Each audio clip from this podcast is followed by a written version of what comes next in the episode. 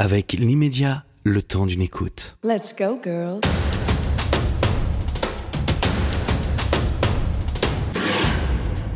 À bloc. Toutes les semaines avec Valérie Domain. Imaginez. Imaginez un jeune gringalet qui a 14 ans décide de prendre du muscle jusqu'à devenir champion de France de culturisme. Un gars devenu costaud qui ouvre sa première salle de sport à 21 ans, une salle qui donnera naissance à l'un des plus grands groupes de fitness, Fitness Park. Un entrepreneur qui en 30 ans a vu évoluer le monde du sport et les femmes peu à peu s'imposer dans un univers de testostérone. Alors imaginons ensemble, Philippe Herbette, quand je dis testostérone, ça vous dérange? Non, non, c'est euh, euh, c'est une façon de parler des hommes. On peut euh, en parler de plusieurs façons. Testostérone, après tout, c'est approprié aux muscles. C'est pas trop cliché, ça va? C'est cliché, bien sûr que c'est cliché, mais c'est pas, pas gênant. Ça vous, ça vous dérange pas en tout non, cas Non, ça me dérange pas. Non, non. Et à l'époque où vous étiez dans la musculation pour devenir champion de France, vous avez rencontré des femmes qui, elles, se musclaient aussi. Elles, ce sont plus du tout les mêmes femmes qu'aujourd'hui, on est d'accord? Non, il y avait moins de femmes qui faisaient de la musculation, mais celles qui faisaient de la musculation, entre guillemets, bodybuilding, hein, c'était un peu excessif. Aujourd'hui, il y a beaucoup plus de femmes qui font de la musculation, mais elles recherchent moins le bodybuilding. Il y en a toujours, j'imagine, à la marge, il y en a toujours, mais on en voit peu. Par contre, on voit beaucoup de femmes qui font de la musculation, ce qui est très bien, très bien pour la santé. Mais lorsque vous avez euh, lancé votre première salle, c'était euh, en 94, c'est ça hein? Euh, Oui, j'ai ouvert Début ma des années première 90. salle en 1994, ouais. Il y avait des femmes dans, dans les salles Déjà, il n'y avait pas beaucoup de salles, j'imagine. Oui, il y avait des femmes, mais elles ne faisaient pas du bodybuilding. Elles faisaient plutôt des cours collectifs. Elles étaient plutôt là pour être en forme, en fait.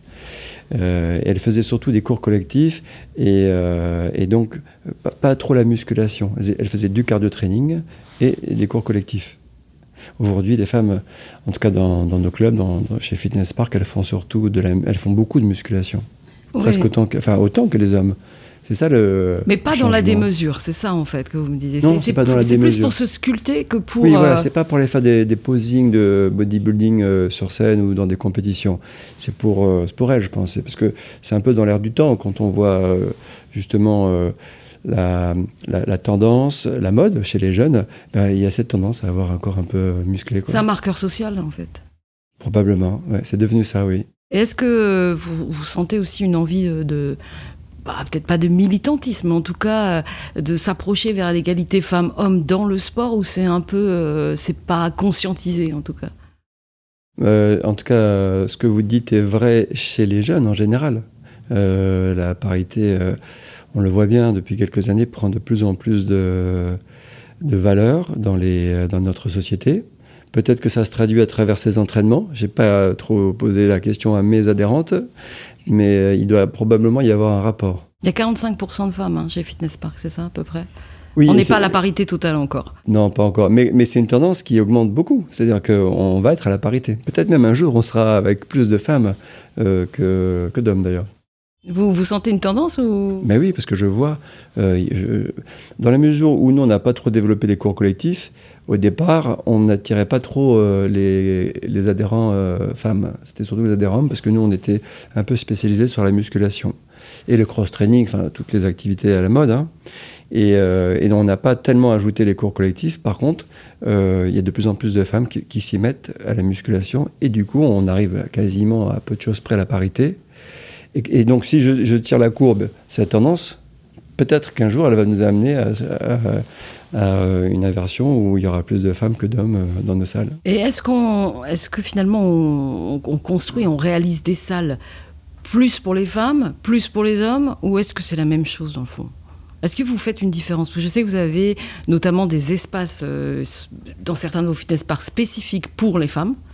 Euh, mais c'est pas une tendance qui, attend, qui, qui va se, se développer. Pas... Non, non, on l'a fait vraiment à la marge. hein. Il n'y a pas beaucoup de clubs qui, euh, qui sont équipés avec des espaces spéciaux pour les femmes. Euh, Il y a des endroits où euh, il y avait comme une demande. Alors, parce que souvent, c'est des espaces qu'on crée après. On, on ouvre la salle en version, j'ai envie de dire, classique pour nous. hein. Et puis, on va rajouter, parce qu'on sent qu'il y a une, une grosse demande, un espace femme. Mais euh, c'est vraiment pour rassurer, parce que euh, il y, a- des femmes qui effectivement ont besoin d'être rassurées, ju- justement parce qu'il y a probablement encore ce cliché euh, trop d'hommes, trop de testostérone. Mais finalement, c'est, au bout de quelques séances, quand elles voient l'ambiance générale dans la salle, ben, elles se mélangent avec les autres adhérents et elles utilisent peu cet espace femme. Donc nous, les rares clubs où il y a des espaces femmes, ce sont des espaces qui sont peu utilisés. Et c'est souvent, encore une fois, pour le débutant qui, lorsqu'il a quelques jours seulement ou quelques semaines de- d'entraînement, euh, fréquente euh, tous les espaces du club. Parce qu'on on a euh, dans, sur Abloc notamment des femmes qui témoignent en disant que pour faire de la musculation en salle, il faut quand même oser. Il faut oser le regard des hommes. Ça, ça, c'est quelque chose qui, que, que vous connaissez ou que vous Bah, appréhendez Il y a quand même en- donc, encore, une- encore en, euh, en ce moment un peu plus d'hommes que de femmes. Donc oui, il y a certainement euh, ce côté euh, appréhension pour certaines femmes. hein. Parce que pour les, par exemple, 45% dont on parlait tout à l'heure, je pense qu'il n'y a pas d'appréhension.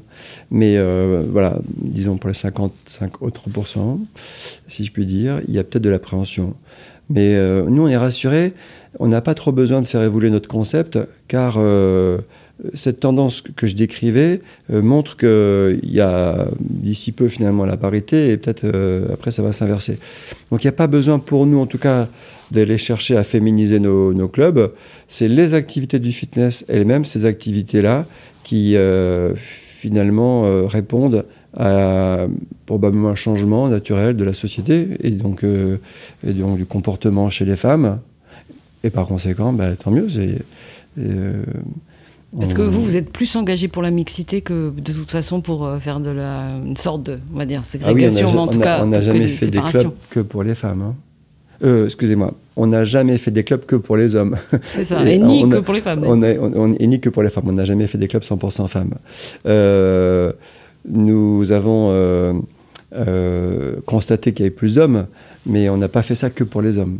Et, et, finalement, l'évolution. Mais de la même manière que moi, je constate, quand j'ai ouvert ma première salle de sport, ou même quand j'ai commencé à m'entraîner en 1986, je ne sais même pas s'il y avait un pour mille de la population qui pratiquait le fitness. D'abord, il y avait très peu de salles, et ça restait une activité marginale. Et euh, Même pour les hommes, vous voulez dire? même pour les hommes, voilà, il y avait moins d'un pour cent de la population qui faisait du fitness. Aujourd'hui, c'est 10%, donc- et et encore 10% euh, en France, et, en- et la France est en retard. Vous avez, des, vous avez des pays qui sont à 20% de la population qui font du fitness en salle. Et donc cette évolution, alors que j'ai pu observer, puisque j'étais observateur sur euh, cette période qui s'étend, je ne sais même plus, 30, 35 ans, Mhm. euh, me réjouit. Parce qu'au départ, quand je- quand j'ai ouvert ma première salle, c'est parce que j'étais passionné de cette activité. Et donc j'étais heureux de travailler dans ma passion. Oui, mais d'ailleurs, Aujourd'hui, j'ai- c'est devenu un phénomène de société. C'est ça, et je voudrais bien qu'on y, on y revienne justement à cette passion dévorante qui a fait que, si jeune quand même, il y a plus de 30 ans, vous montez une, une, une salle de sport euh, sans fonds. En fait, vous aviez, vous n'aviez pas de fonds, rien Pas du tout, donc euh, voilà, pas d'argent. Euh, J'aimerais que vous me racontiez juste un petit peu ce, passage-là pour qu'on vous, vous recentre bien. Bah, alors, j'ai toujours, enfin, vers euh, plus 10-11 ans, je me suis mis à faire beaucoup de sport. J'ai- aimé le sport. J'avais probablement des, euh, des, des- des atouts, quelques compétences dans le sport. Et à 14 ans, j'ai découvert, euh, mon oncle m'a emmené euh, donc dans une salle de musculation qui s'appelait Silver Gym à Amiens. Je suis d'Amiens. Et là-bas, euh, je, ça m'a plu. Je suis rentré dans cette salle, je, je me suis entraîné pendant des heures, j'arrivais pas à sortir. C'était inattendu. Je pensais pas que ça me plairait à ce point-là. L'ambiance, enfin tout. Je, je- C'était l'ambiance ou c'était aussi le fait de travailler le, muscle vraiment- déjà? C'était Ben, C'était le muscle, puis l'ambiance en ce sens où tous ces gars, tous ces gars musclés, je me dis ah je vais devenir comme eux. Et Mm. à 14 ans, on est adolescent. En plus, euh, j'avais grandi beaucoup euh, euh, juste avant, donc j'étais plutôt longiligne. Puis je faisais que des sports de fond, du cyclisme, de la course à pied, donc tout ce qui ne musclait pas vraiment quoi. Et donc j'étais ravi de me dire je vais m'étoffer un petit peu en fait. Et euh, donc c'était des exemples, tous ces gars qui étaient musclés. Bon voilà, donc alors, et, du coup je me suis pris au jeu et à tel point que j'en ai fait des compétitions et, euh, après euh, j'ai gagné. Voilà. J'ai d'abord tout perdu. hein. Ma première compétition, j'ai fini dernier hein, à 16 ans. Et Donc, qu'est-ce qui a fait que vous avez eu envie de, bah, de bah, tous les ridiculiser, entre guillemets? Non, pas la ridiculiser, mais en tout cas, euh, le, le- le goût du challenge, j'a- j'avais ça, comme beaucoup, hein, j'imagine. Et c'est peut-être plus fort quand on est jeune que quand on est moins jeune. Mais bon, ben voilà, ça a marché pour moi. Euh, je me suis beaucoup entraîné aussi, hein, vraiment beaucoup, beaucoup entraîné. Ce qui a fait de moi un passionné, mais aussi un expert, parce que je pense qu'il fallait que je m'entraîne un peu plus que les autres pour être très musclé. Parce que vous n'aviez pas de prédisposition Non, physique j'ai pas une nature au muscle. Une nature pour le sport, oui. Euh, pour les sports de fond, je voyais bien, j'avais euh, j'avais des atouts. Pour euh, la musculation, le culturisme, le bodybuilding, j'étais pas très, euh, j'étais pas très doué. Enfin, j'avais pas de particularité. Euh, c'était pas Arnold Schwarzenegger où on voit euh, des photos d'Arnold Schwarzenegger après six mois d'entraînement, il était déjà très musclé. Oui, c'est Voilà, ça. j'étais pas ça. Donc je me suis entraîné un peu plus. Et puis voilà, j'étais champion de France à la fin, donc j'étais ravi d'avoir fait toutes ces années de- d'entraînement. Juste pour en revenir à ce moment où vous êtes, vous entraînez beaucoup et pour en revenir aux femmes, est-ce que c'était des modèles aussi pour vous, ces femmes-là, ou est-ce que euh, Ouais, finalement elles ne ressemblaient pas vraiment à la vision de la femme de l'époque? En plus, il y a plus de 30 ans. Quand j'ai fait des compétitions de bodybuilding, bah, j'étais tellement, euh, si vous voulez, donc immergé dans, ce, dans, ce, dans cet univers marginal, hein, vraiment. Déjà encore aujourd'hui. Pourtant, le- c'était une fédération déjà. C'était la. Ouais, l'IFBB, c'était une fédération. ouais. ouais. Mais même encore aujourd'hui, le bodybuilding, je pense, est, est marginal. Il n'y a pas beaucoup de gens qui font du bodybuilding à proprement dit. Beaucoup de gens font de la musculation et, et, des- et même des, des compétitions de body fitness, des choses comme ça. fitness, le ouais. bodybuilding, vraiment, là, où on recherche d'être le plus musclé possible, encore aujourd'hui, ça reste un peu marginal, mais alors ça l'était encore plus à l'époque. Eh bien, j'étais quand même dans cet euh, univers et j'appréciais les femmes très musclées. Mais à cette époque, c'était mon, mon milieu. Mon, je je m'entraînais des heures et je regardais euh, en dehors des entraînements tous les magazines qu'il y avait à ce sujet. Donc Homme ou femme, quoi, en Homme, fait. homme ou femme, j'a- j'appréciais bien sûr. Pour vous, le muscle n'avait pas de sexe, en gros, c'est ça? Euh, On pouvait se muscler, quel- qui que l'on soit, un en homme tout cas, ou une femme. j'appréciais, j'appréciais le physique des femmes très musclées qui faisaient du bodybuilding à l'époque. Je l'apprécierais moins aujourd'hui. Je suis moins dans cet univers du bodybuilding. J'apprécie, euh, comme tout le monde, les femmes musclées, mais le C'est pas Oui. C'est pas la même chose, C'est pas la même chose. hein. Et donc, euh, voilà. Alors après 21 ans, euh, après avoir eu mon titre de champion de France, je me suis dit, je vais ouvrir ma, sa- je vais ouvrir ma salle parce que je peux continuer pour, pour me préparer à être champion d'Europe, champion du monde peut-être un jour. Mais comme j'étais pas très doué, ça, ça allait être au prix certainement de ma santé, parce qu'à un moment donné, il faut, faut- faut beaucoup insister. Et euh, de toute façon, tous ces efforts pour un sport pas reconnu, qui ne permet pas de gagner sa vie, je n'allais pas devenir... euh, Puis il y avait des histoires de dopage à l'époque aussi, ouais. Ah, le dopage, ouais, mais dans tous les sports, je pense qu'il y avait du dopage. Il y en, il y en avait, il y en- il y en avait dans ce sport, enfin, il y en a toujours, à mon avis, dans ce sport, comme il y en a, on entend ça dans quasiment tous les sports. Euh, L'IFBB, on avait des contrôles antidopage et des contrôles antidopage inopinés, ce qui nous euh, permettait d'être à peu près clean en ce sens où euh, les compétiteurs qu'on avait, voilà, on était tous logés à la même enseigne. D'ailleurs, je me souviens, ça c'est une petite anecdote, quand j'ai fait mes championnats de France, je devais finir vice-champion de France, c'est-à-dire je devais finir à la deuxième place parce qu'il y avait un gars plus musclé que moi. Mm. Je sais parce que euh, lui, moi j'étais dans le nord de la France, lui était dans le sud, et mon entraîneur qui habite à Perpignan m'envoyait des, photos et, euh, et il m'en parlait. Et euh, il me disait Bon, il a un niveau au-dessus de toi, mais c'est pas grave, bats-toi, tu seras, tu seras deuxième, tu seras donc vice-champion de France. Bon, ben, je me battais pour ça. Et le jour de la, finale, il n'est il est, il est pas venu, je ne l'ai pas vu dans les vestiaires, je me suis posé des questions, on a demandé, et il avait été positif au contrôle antidopage. Donc il était stéroïdé. Et donc ça m'a aidé. Comme ça, j'étais champion de France. D'accord, ok. Et donc, Mais voilà. euh, sain, du coup. Oui, ouais, en tout cas, oui, ça, puisque il j'étais négatif, moi, au contrôle antidopage. Et donc, euh, il y avait euh, cette réflexion, je me disais à l'époque, je veux rester dans cet univers parce que c'est ma passion, ça me plaisait, j'étais vraiment pris par ça. Mais la compétition, voilà, pour les raisons que j'ai indiquées, c'était pas forcément le meilleur chemin. Donc l'autre chemin, c'était d'ouvrir des salles. Donc je, je suis allé ouvrir euh, ma première salle, sans argent, sans compétences ni de commerçant, ni d'entrepreneur, ni de gérant, ni de rien. J'y suis juste allé. J'ai euh, réussi, je sais pas comment. Vous avez emprunté euh, de la love money. mais j'ai d'abord, dit. j'ai d'abord euh, convaincu un monsieur âgé, peut-être parce qu'il avait l'âge de mon grand-père, qu'il m'a, qu'il a été sympathique avec moi, de me laisser son local à Pont-Sainte-Maxence dans l'Oise. C'est là où j'ai, c'est là où j'ai ouvert ma première salle.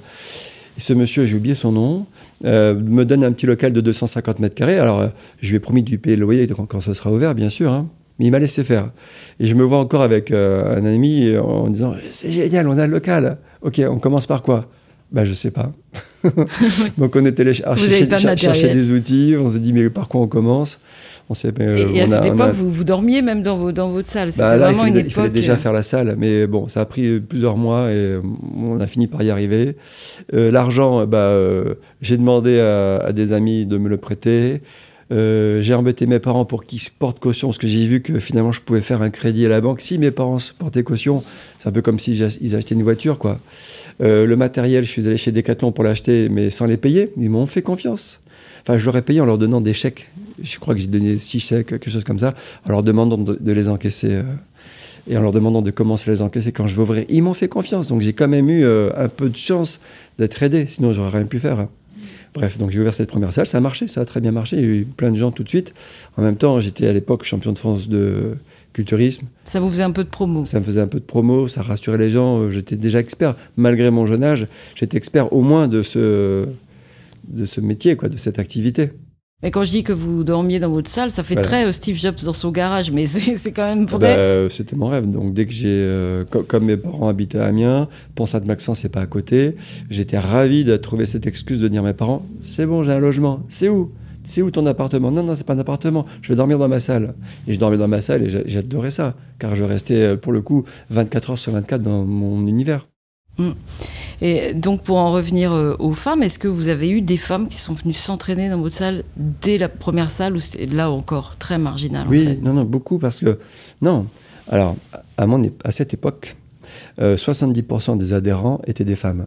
D'accord, par rapport faisait- au cours collectif, c'est C'était ça des cours collectifs, du cardio training. Très peu faisaient de la musculation, très peu. Mais c'était majoritairement des femmes.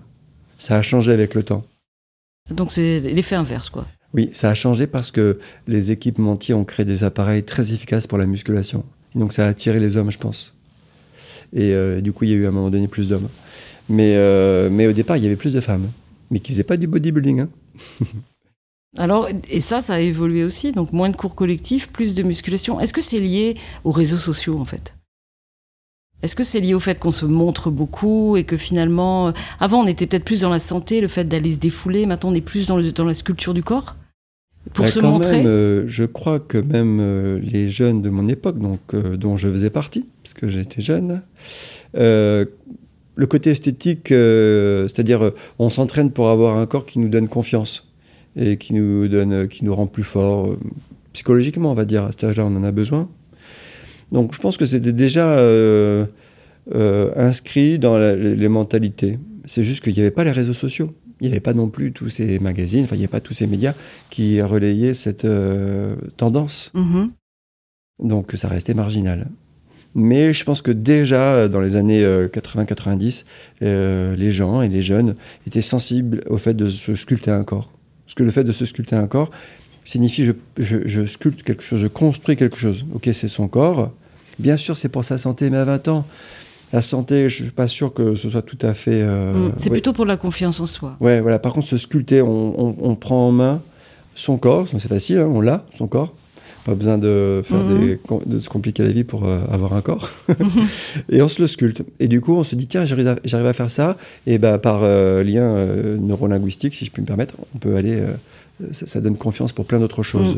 Et je cherchais la bascule avec les femmes, justement, en me disant peut-être que les femmes sont arrivées au moment aussi où euh, le corps, finalement, ou en tout cas avoir un corps sculpté, euh, devenait plus important par rapport aux réseaux sociaux, mais aussi, on en parlait tout à l'heure, par rapport à cette égalité femmes-hommes, justement, où, on- où les femmes se sont peut-être dit euh, oui, ben moi aussi, je peux avoir du muscle. Alors, est-ce qu'on peut dire comme les hommes, ou est-ce que c'est pas ce que vous ressentez, finalement? Ouais, pas, pas comme les hommes, parce que je pense qu'elles n'apprécieraient pas d'être euh, très musclées. Mais être musclé, c'est bien, c'est bien pour la santé. Je crois qu'on a compris maintenant que le cœur de, on va dire, de la santé préventive, c'est de brûler les calories. D'abord pour euh, le poids, pour gérer le poids bien sûr, mais, mais, mais pour les toxines en général, car c'est les toxines qui sont à la base de toutes les maladies. Quasiment toutes les maladies qu'on développe, c'est avant tout notre incapacité à éliminer nos toxines. Sinon, comment expliquer que certains euh, ne, ne sont, sont peu malades et d'autres le sont souvent Mhm. Et donc, euh, euh, pour éliminer, il faut euh, brûler. Et pour brûler, il faut une chaudière. Et la chaudière, c'est les muscles. Alors, si on développe, la chaudière est plus performante. Et donc, on est moins malade. J'en fais moi-même expérience, évidemment. Ça, c'est le discours santé. Ça, c'est le discours santé. Et je, je crois vraiment parce que, vous voyez, comme je disais tout à l'heure, il me semblait qu'à mon époque, euh, quand j'étais jeune, euh, la santé était moins prioritaire que l'esthétique. Mais aujourd'hui, je le vois dans les sondages, les jeunes euh, mettent en avant le côté santé, plus qu'il y a 30 ou 40 ans. Ça veut dire qu'aujourd'hui, les jeunes se disent, nous, on va vivre longtemps et plus longtemps. Enfin, voyez, ils ont une vision de la vie différente euh, de ce, de ce qu'il y avait encore il y a 30 ou 40 ans, ce qui est normal. Donc, on sait que la santé, c'est maintenant qu'il faut s'en occuper. Et c'est pas au dernier moment, c'est pas quand on aura 60 ans qu'on va commencer à se poser des questions sur notre santé. Mais pour vous, c'est l'argument numéro un par rapport justement. euh, ce- Bah, en tout cas, les trois arguments, on va dire à peu près ex aequo, quand j'interroge, quand je fais un sondage auprès de mes, mes clients qui ont en moyenne 25 ans, hein, Oui, c'est une moyenne. c'est la santé, euh, l'apparence esthétique et se défouler, pouvoir se défouler en salle. Donc euh, voilà, c'est vraiment les trois choses qui motivent. et, et aussi, il y a, euh, juste après, il y a la richesse des liens sociaux. Parce que, euh, du coup, chez, Fitness Park et chez d'autres confrères, j'imagine, euh, comme c'est très jeune, bah, les jeunes se rencontrent entre eux. Et du coup, ça devient un lieu de rencontre entre jeunes et de liens sociaux, quoi. Parce que on est euh, plus propice à. Comme un sous-monde, en fait. Ouais, voilà, c'est ça. Pour dire un sous-monde. Exactement. Ils sont, ils sont entre eux et, Oui. et ils peuvent. En plus, ils, ils parlent de, de ce qu'ils aiment, c'est-à-dire le sport, le- la musculation, ce qu'ils font en salle. et tout ça, à fait. et ça- Et, et, euh, je- on peut avoir des discussions animées hein, dans, la, dans la vraie vie. Euh, en salle de sport, on est habillés tous en survêtement, alors du coup, euh, on est tous à égalité, quoi. Et euh, pour en revenir aux femmes, euh, moi qui m'entraîne hein, dans les salles régulièrement, je vois bien à quel point c'est détendu, à quel point l'ambiance est vraiment cool, quoi. Homme-femme, et, euh, personne ne se pose la question, on n'est pas en train de juger qui que ce soit. Vous voyez, on, voit dans le comportement des, femmes aucun problème de. Ils sont à l'aise, vous voyez. Mhm. Ils sont pas du Parce tout. qu'ils viennent euh, chercher la même chose, en fait. Bah oui. Homme ou femme. Bah voilà, exactement. On s'entraîne sur les mêmes machines. Bon, déjà, on est dans les mêmes salles. On s'en- on fait- maintenant, on fait les mêmes machines. Il n'y a, plus des. Je vois même pas des. Entre guillemets, des lourdeaux. Ouais. des gens euh, mal polis qui viendraient embêter euh, ces dames. Pas du tout. Je les vois pas. Je les vois plus.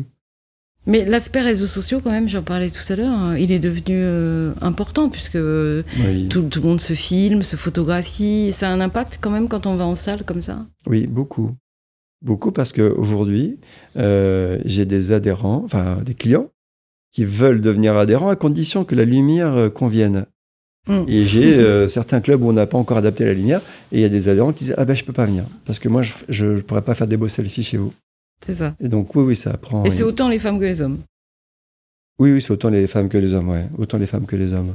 Et d'ailleurs, ça par contre, c'est une nouveauté euh, récente. Bon, pour moi, tout est récent. Sur mon échelle, euh, 30 ou 35 ans à, être, avoir euh, vécu dans mes salles, euh, on voit de plus en plus de jeunes, un peu plus de femmes peut-être, euh, bah, qui, se mettent dans différents coins de la salle et qui se prennent en photo.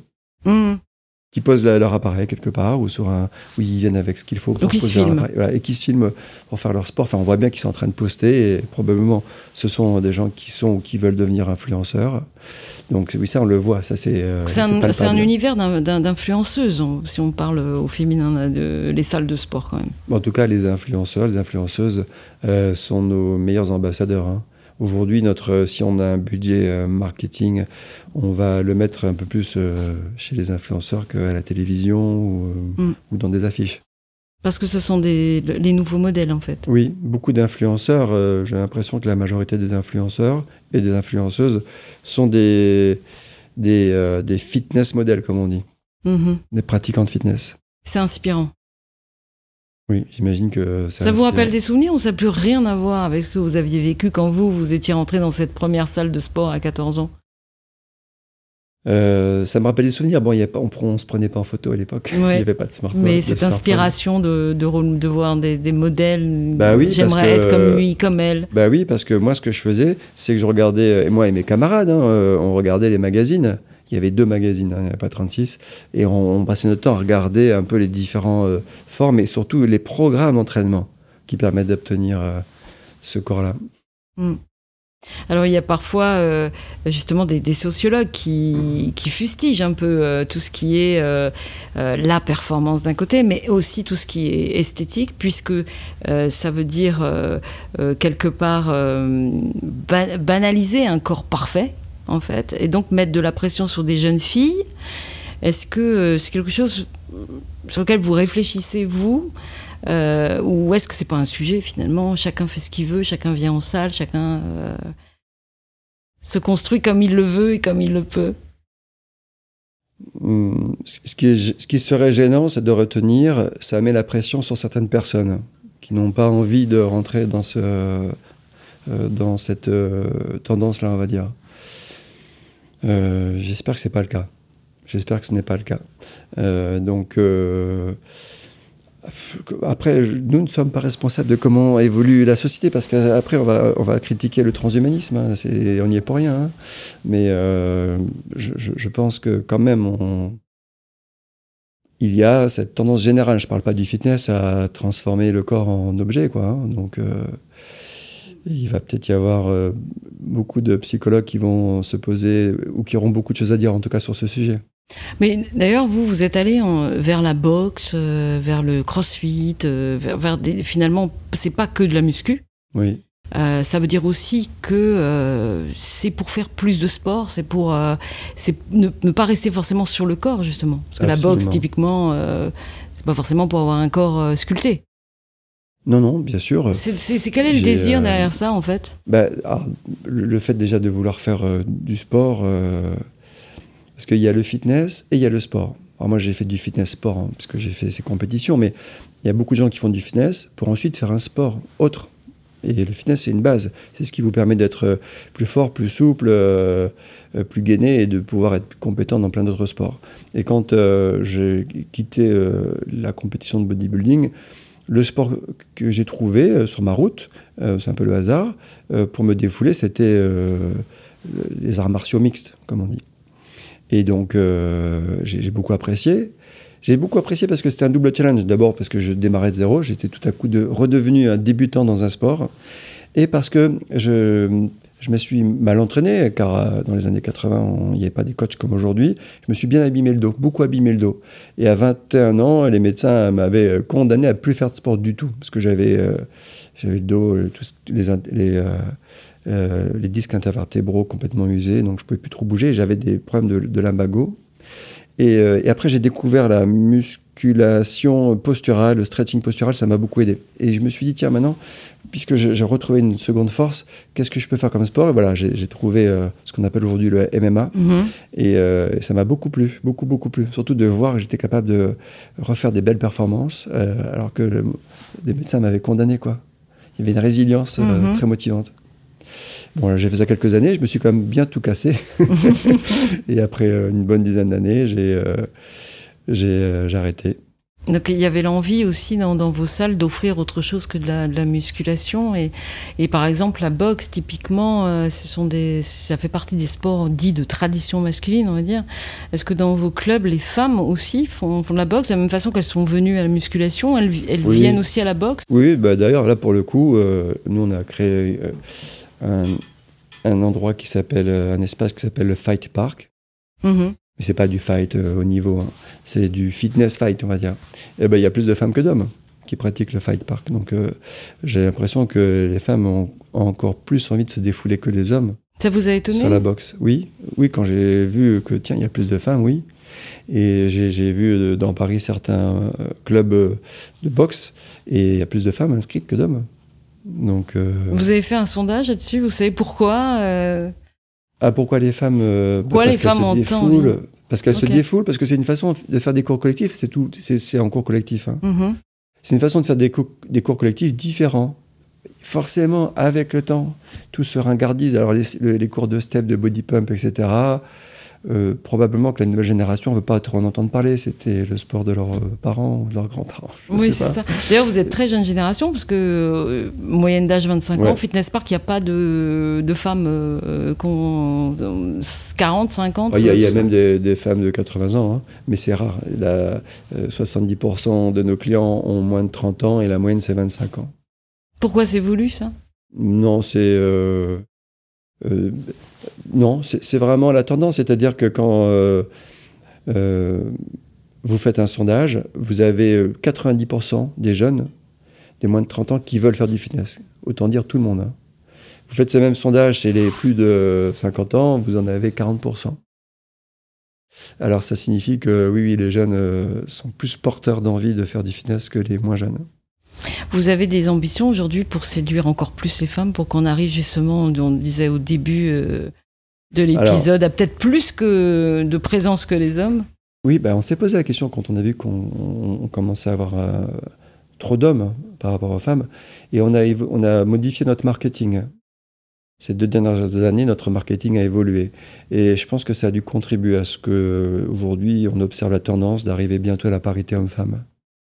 Et donc, euh, on va juste changer le marketing. Encore une fois, les équipements, c'est les mêmes. Hein, parce que... Marketing, c'est donc la promotion, c'est la façon de ouais, parler. Parce du- était, euh, on avait choisi salle. volontairement un marketing identitaire, euh, très euh, se dépasser, se surpasser, euh, euh, où on mettait en avant que des modèles euh, dans la souffrance physique. Euh, Et là, vous êtes plus light. Voilà, là on n'est plus là. Là, on, on- on prend des égéries euh, qu'on voit dans leur vie euh, quotidienne, euh, qui sourient, euh, donc pas que au sport, pas que pendant l'effort, mais aussi euh, sur leur, lieu- leur lieu de travail, euh, leur domicile, euh, qui sourient, qui ne sont pas que dans l'effort. On a fait ça depuis deux ans. Je, je pense que ça doit contribuer à l'évolution euh, de cette parité. Bon, on va rester sur cette note positive de sport joyeux. Oui. Merci Philippe Herbette. Merci, merci à vous, Valérie. Et je vous donne rendez-vous à la semaine prochaine sur Abloc et sur My Media. Let's go, girls.